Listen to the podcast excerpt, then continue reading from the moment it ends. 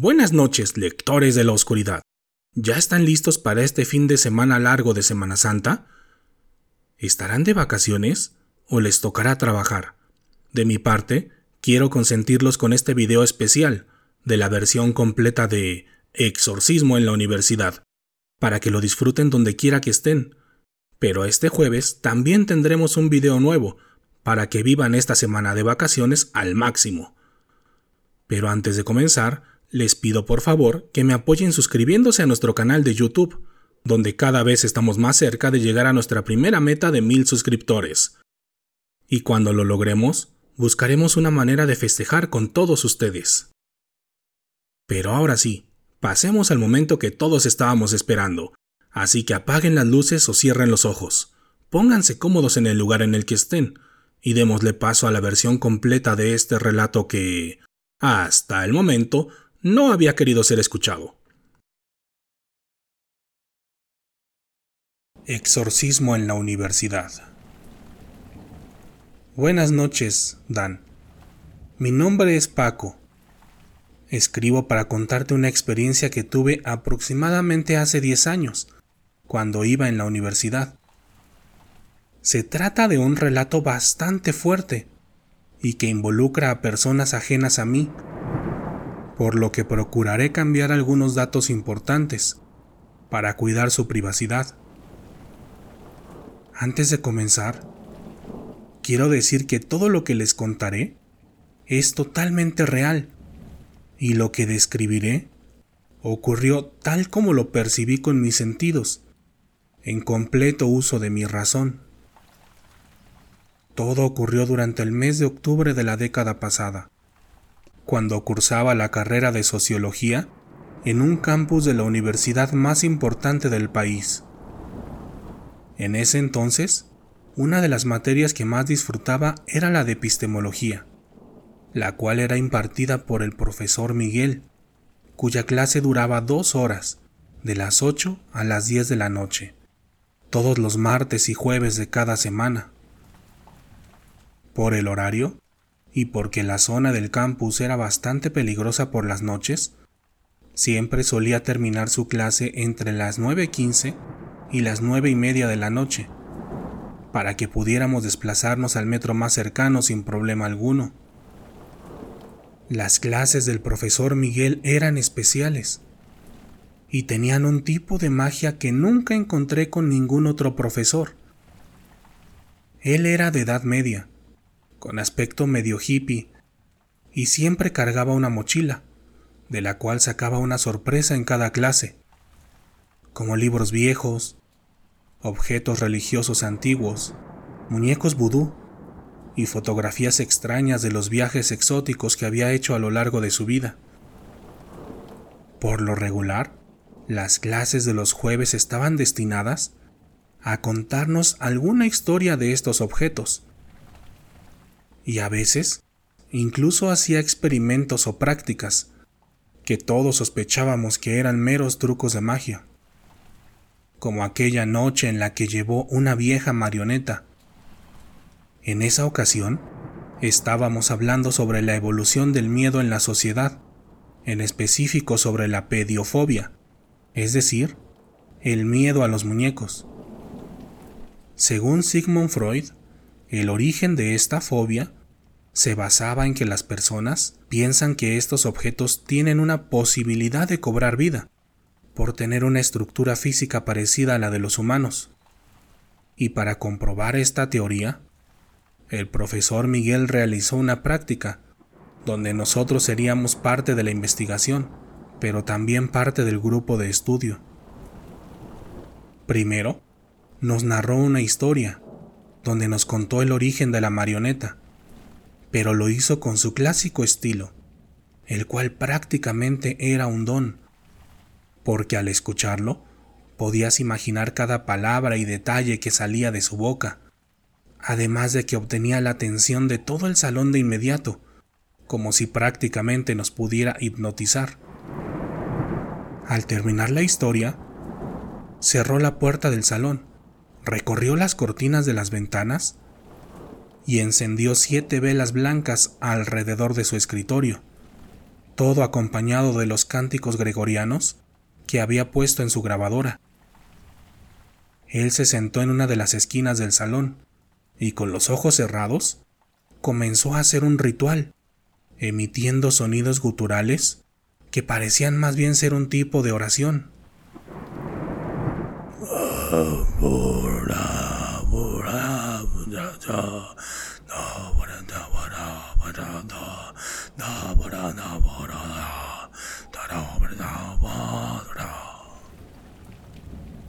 Esa noche, todos en el salón estábamos serios, por el respeto que le teníamos a él, pero sabíamos que no sucedería algo extraordinario, dado que en el pasado algunas prácticas similares le habían salido mal.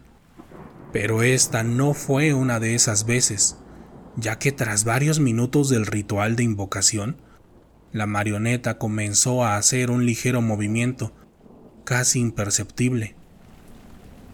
El movimiento simulaba a un latido, como si estuviera teniendo pequeñas convulsiones, las cuales seguían el mismo ritmo de los sonidos que el profesor Miguel emitía por su garganta. Segundos después, los movimientos de la marioneta empezaron a tener cada vez más fuerza, hasta el grado de que sus piernas empezaron a tornarse cada vez más fuertes y como si se tratara de un vil acto de magia, se comenzó a levantar por sí sola.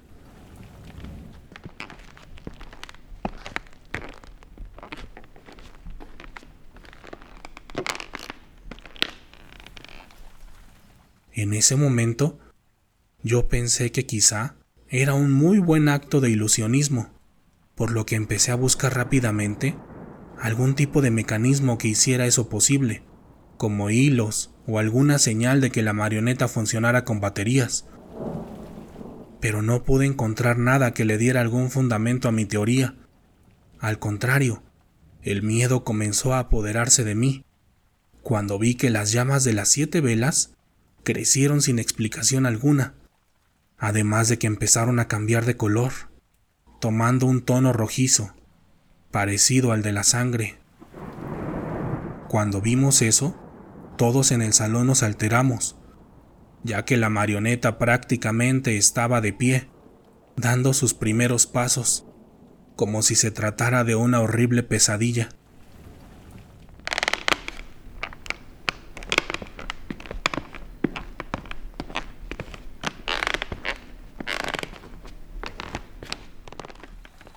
Al ver eso, algunos de mis compañeros se alteraron demasiado y rompieron el pacto de quietud que habíamos hecho con nuestro maestro, en el cual habíamos jurado que no entraríamos en pánico y que respetaríamos cualquier manifestación sobrenatural que sucediera en el lugar.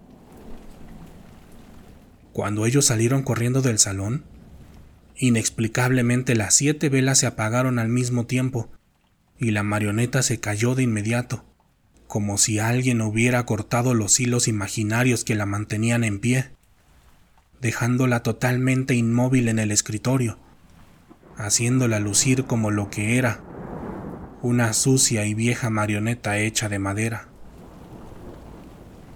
Al escuchar el escándalo, el profesor Miguel salió del trance en el que estaba, y con una aparente molestia y preocupación, nos dijo que la clase había terminado, que él recogería todo, que nos fuéramos con cuidado a nuestras casas, y si veíamos o experimentábamos algo raro, que le marcáramos a su teléfono, que estaría disponible para cualquier cosa que necesitáramos. En la clase siguiente, el profesor nos dio la regañiza más grande que nos había dado hasta ese momento, argumentando que todos éramos un grupo y que la falta de madurez de unos nos había puesto en grave peligro a todos. Hasta ese momento, yo no sabía a qué se refería con eso, e incluso llegué a pensar que exageraba un poco. Pero todo cambió un par de semanas después, cuando llegó muy serio y preocupado al salón de clases, con aquellos objetos que hasta este momento me niego que tengan ese oscuro poder. Esa noche, el profesor Miguel entró al salón con una actitud totalmente distinta a la que nos tenía acostumbrados. Además, se veía muy cansado, descuidado en su imagen personal y muy pero muy preocupado. Al principio, pensamos que quizá algún familiar suyo estaba enfermo, o que posiblemente alguien muy cercano a él había fallecido. Pero tras unos minutos de silencio, puso su mochila en el escritorio y con sus manos temblorosas sacó la misma marioneta de la otra clase, un libro viejo con una portada que asemejaba ser de piel y una extraña tabla de madera. Al terminar, dio un largo suspiro y nos dijo, Muchachos, esta clase será distinta. Así que todos tienen la libertad de quedarse o de irse. No habrá ningún tipo de represalia para quien se quiera marchar, porque hoy intentaremos adentrarnos en lo más profundo de la oscuridad de este mundo. Así que en esta ocasión tienen que ser totalmente responsables de su libre albedrío. Tras decir eso, el maestro se acercó a la puerta, la abrió y dijo, Así que esta es su última oportunidad. ¿Se van o se quedan? Esa noche habíamos asistido solo 10 personas a la clase, y ninguna se levantó de su lugar, pues deduzco que todos sabíamos que el profe Miguel no estaba bien, y a esas alturas ya se había ganado el suficiente cariño y respeto para que decidiéramos apoyarlo y estar con él. Al ver nuestra respuesta, cerró la puerta, se sentó en su silla y acomodó cada uno de los objetos que había sacado de su mochila, y cuando tomó la extraña tabla de madera, nos dijo, Esto que ven en el escritorio no es una simple tabla común, es una ouija que fue hecha hace cientos de años por una antigua bruja de la zona de Veracruz, la cual llegó a mis manos hace aproximadamente un mes, en un sucio baúl, donde también venía un grimorio muy antiguo, la marioneta que ya conocieron la noche anterior, y esta vieja pieza de madera. Cuando el baúl llegó a mis manos, todos estos objetos que ven los estudié y analicé, como lo he hecho con todos los que me han llegado a lo largo de mi carrera, y en su mayoría se trataba de objetos comunes, que solo tenían un poder o significado cuando sus dueños estaban cerca de ellos, es decir, que la mayoría de los objetos que me llegaban no tenían nada de extraño o sobrenatural, pero estos tres son diferentes, porque parecen estar conectados con una realidad o con alguien ajeno a esta realidad, que yo no puedo entender ni controlar solo. Al día de hoy, ya hice tres rituales con la marioneta y la Ouija, siguiendo el protocolo escrito en el Grimorio, y he visto cosas que no puedo explicar.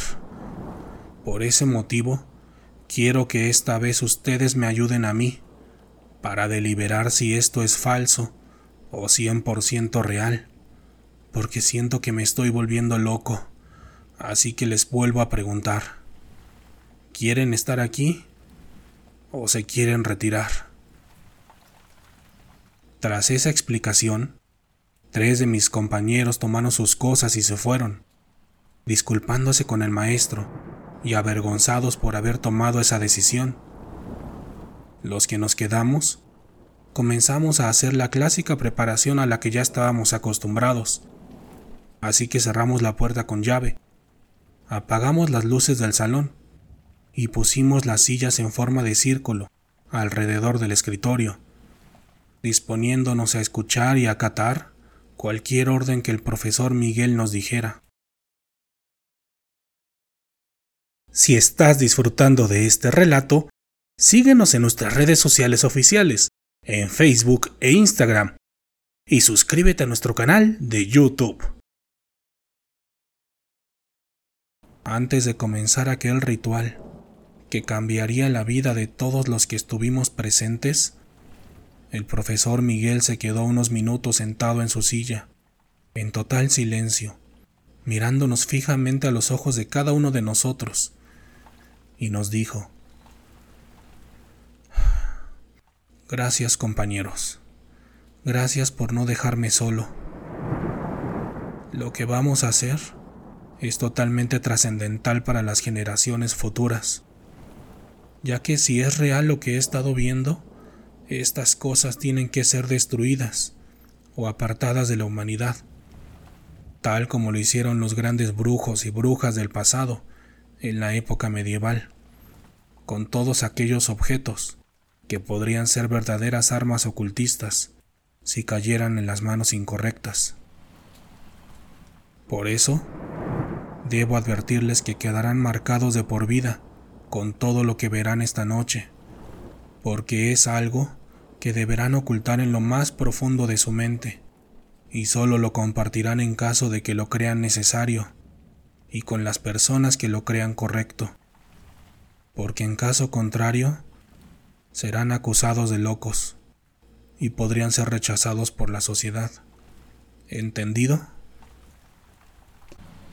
Todos en el salón afirmamos con un movimiento de cabeza, y nos quedamos quietos y en silencio el profesor Miguel comenzó a preparar la mesa para el ritual, colocando primero un largo mantel rojo de franela. Encima de él puso siete velas blancas, una navaja y un vaso de agua. En el centro de la mesa colocó cuidadosamente la marioneta y la ouija de madera. Sacó de su mochila una bolsa con sal de grano y la esparció en todo el salón formando un gran círculo alrededor de todos nosotros. Y finalmente, para terminar con los preparativos, recorrió las cortinas de la ventana, se aseguró que el salón estuviera totalmente cerrado y le marcó por teléfono al jefe de seguridad del campus, quien era su amigo, para decirle que íbamos a ver una película y que quizá terminaríamos tarde, que él le avisaría cuando termináramos por lo que no era necesario que hiciera rondines por la zona donde estaba el edificio de nuestro salón. Al finalizar con los preparativos, se sentó en su escritorio y nos pidió que nos tomáramos de las manos y nos dijo que por ningún motivo nos soltáramos, viéramos lo que viéramos y escucháramos lo que escucháramos.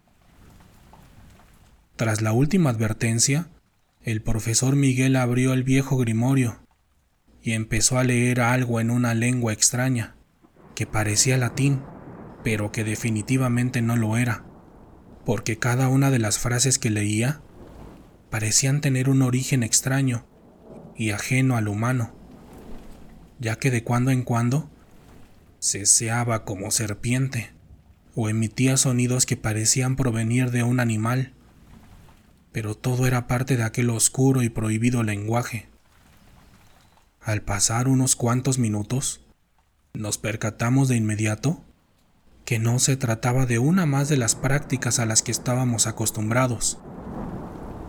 Primero, la temperatura del salón empezó a cambiar rápidamente, pasando de un clima templado a uno muy frío, que rayaba en lo helado. No podría decirles cuál era la temperatura exacta, pero el cambio fue tan evidente que de un momento a otro todos empezamos a temblar. Y en mi caso, podía sentir también las manos heladas y temblorosas de mis compañeros. Además de que todos en el salón comenzamos a expulsar vaho por nuestras bocas. Después, los vidrios del salón comenzaron a emitir pequeños ruidos, como si estuvieran a punto de tronar.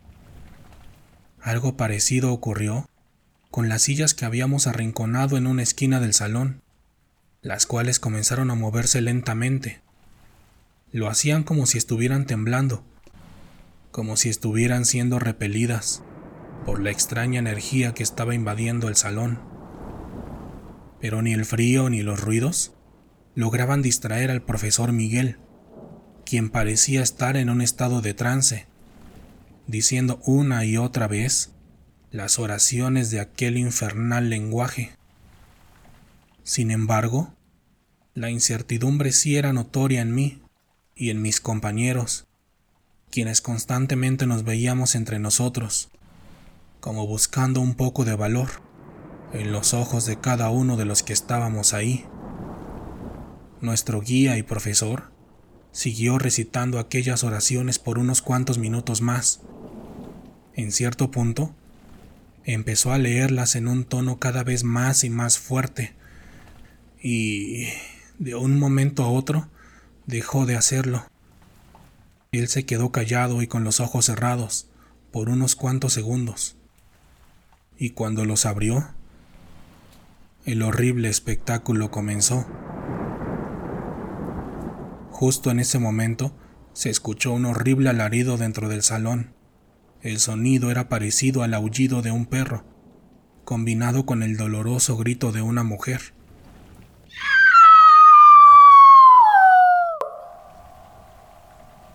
Al escucharlo, el profesor puso sus manos sobre la ouija y preguntó, ¿Estás aquí con nosotros?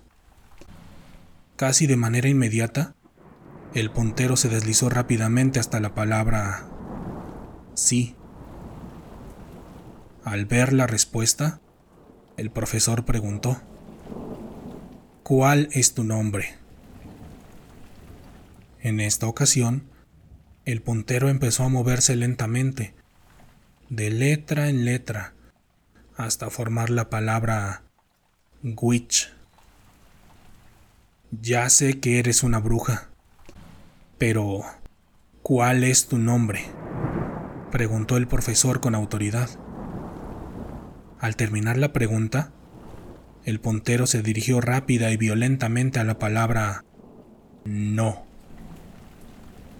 El profesor Miguel lucía molesto y frustrado por la respuesta, y entonces dijo, Muy bien, si no nos quieres decir tu nombre, ¿cómo sabemos que estás aquí? Cuando terminó de decir eso, el puntero salió volando de las manos del profesor y se estrelló fuertemente con la puerta del salón. Al ver aquello, yo y mis compañeros nos asustamos y el nivel de temblor de nuestros cuerpos era cada vez más evidente. Pero aún así, nos apretamos cada vez más fuerte las manos para evitar que uno de nosotros se diera y rompiera el círculo.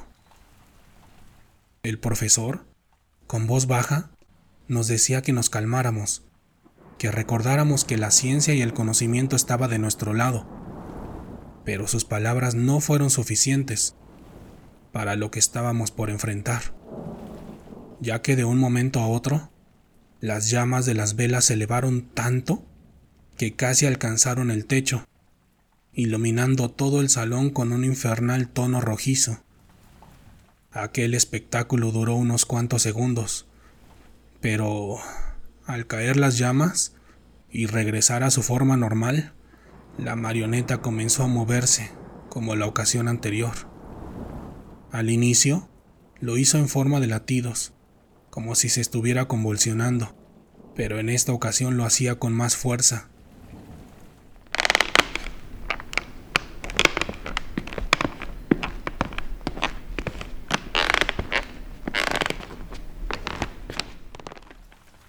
Esta experiencia con la marioneta era completamente distinta a la anterior, porque solo bastaron unos cuantos segundos para que su cuerpo tomara la fuerza suficiente para levantarse y enderezarse, como lo haría un bebé que está dando sus primeros pasos.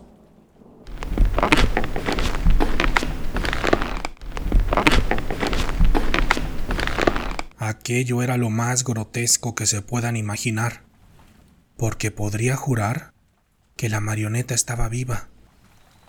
No solo porque podía moverse por sí misma, sino porque los movimientos de sus piernas y de su cabeza eran demasiado humanos, por decirlo de alguna manera, además de que hacía extraños movimientos con su cabeza, moviéndola desesperadamente de un lado a otro, como si la cosa que estaba dentro de ella intentara entender dónde estaba y por qué su alma estaba dentro del cuerpo de una marioneta.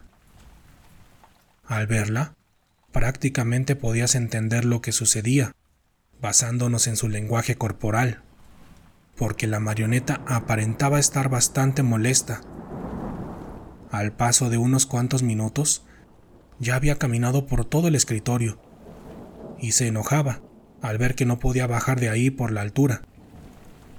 Incluso un par de ocasiones lo intentó, sentándose en el borde y mirando hacia abajo, pero no lo logró. Mientras la marioneta se movía a lo largo de todo el escritorio, el profesor leía lo que parecían ser hechizos para controlarla, pero la marioneta ni se inmutaba por su presencia. Y eso era lo que cada vez me preocupaba más, porque no podía sacar de mi cabeza la idea de que lograra bajarse de la mesa y pudiera acercarse a nosotros, o que se saliera del salón.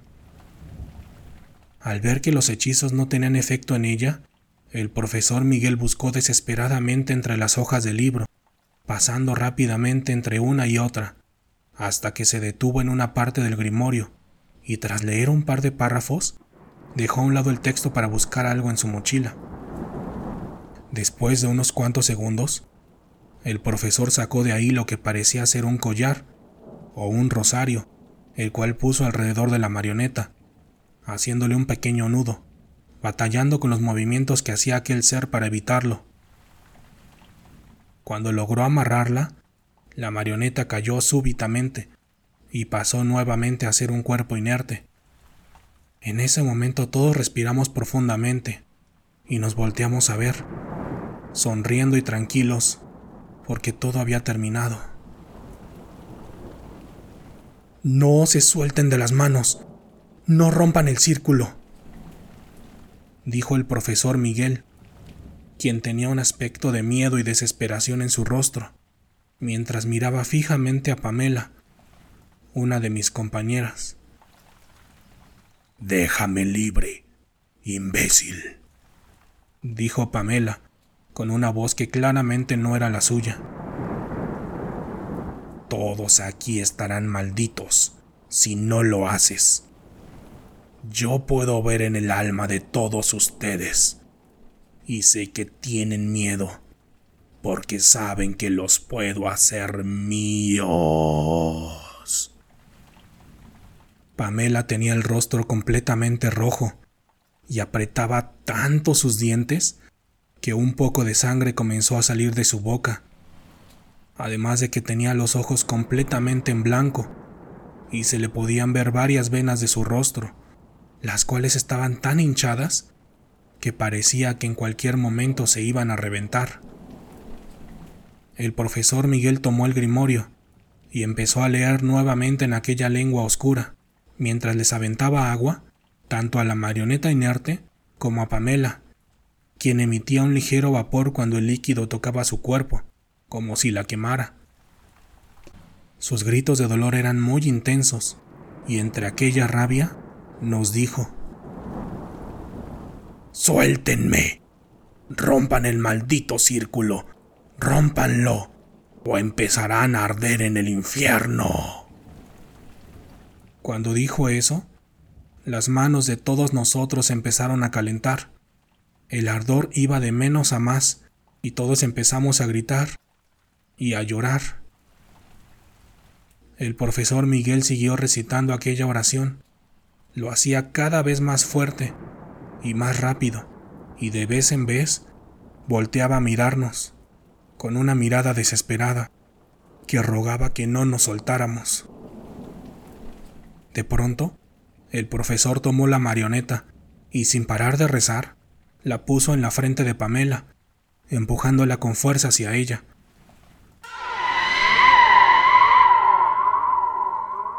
La bruja que estaba dentro del cuerpo de Pamela dio un último grito de dolor, el cual fue tan horrible que aún lo sigo recordando y me sigue despertando por las noches. Pamela cayó desmayada al piso, rompiendo el círculo que habíamos hecho. Un par de compañeros fueron a asistirla, y los demás nos quedamos viendo el final del ritual. La marioneta otra vez se estaba moviendo en el escritorio, pero lo hacía lenta y asquerosamente, sin fuerza, como si fuera un vil animal rastrero. El profesor dijo unas últimas palabras, tomó el sucio baúl y puso dentro a la marioneta, junto al grimorio y la ouija que estaba en el piso. Después, cerró el baúl con tres cadenas de plata y nos ayudó a calmar a Pamela, quien estaba totalmente fuera de sí, llorando y diciendo una y otra vez que había estado en el infierno, que ya no quería vivir más. Esa noche, todos nos quedamos en el salón hasta pasadas las doce de la noche, platicando e intentando razonar todo lo que habíamos presenciado. El profesor le dijo a Pamela que lo que había visto mientras estuvo poseída fue solo una ilusión, hecha por la bruja, para mantener a su alma en un constante estado de miedo. Le dijo que en los días siguientes la estaría ayudando con terapias de recuperación. También nos dijo que ese mismo fin de semana viajaría a un lugar alejado, para asegurarse de que el baúl y las cosas que estaban dentro de él estuvieran lejos de la sociedad por muchos años más. Las siete personas que estuvimos ahí no fuimos las mismas desde esa noche. Cada una tuvo un proceso distinto, pero definitivamente nadie volvió a ser el mismo. Todos nos quedamos con una marca en las manos, por las quemaduras que sufrimos durante el ritual, y hasta estos días decimos que somos hermanos, porque esa marca nos unió para toda la vida. Respecto al profesor Miguel, Prefiero no dar más detalles de su destino, o de lo que llegamos a saber. Solo les puedo decir que después de unos años, desapareció. Nadie supo nada de su paradero, ni sus familiares, ni sus amigos. Pero la mejor manera de mantenerlo vivo es compartiendo sus vivencias y enseñanzas. Por eso, es posible que pronto les cuente otra experiencia que tuve con él. ¿Les gustaría escucharla? Gracias por escuchar este relato, lectores de la oscuridad. ¿Les gustó escuchar la historia completa? Recuerden que si ustedes también tienen alguna experiencia que quieran compartir con nosotros, pueden hacerlo enviando un mensaje directo a través de Facebook o Instagram o al correo letras de la oscuridad Para apoyar este proyecto, la mejor forma es dejando un comentario en este video, compartiéndolo con alguien más y sobre todo, suscribiéndose a nuestro canal de YouTube. En esta ocasión, háganme saber si llegaron al final de este video compartiendo un emoji o un GIF, describiendo lo que sienten por este canal. Puede ser el GIF o emoji que ustedes gusten. Ya saben, si veo su comentario, estén seguros que les contestaré.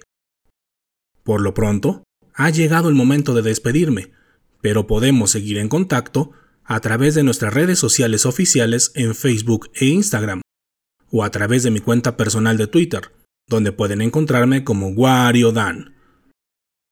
Mi nombre es Daniel Robledo, y pronto nos encontraremos nuevamente para compartir otras historias que, hasta el momento, no habían querido ser escuchadas. Buenas noches.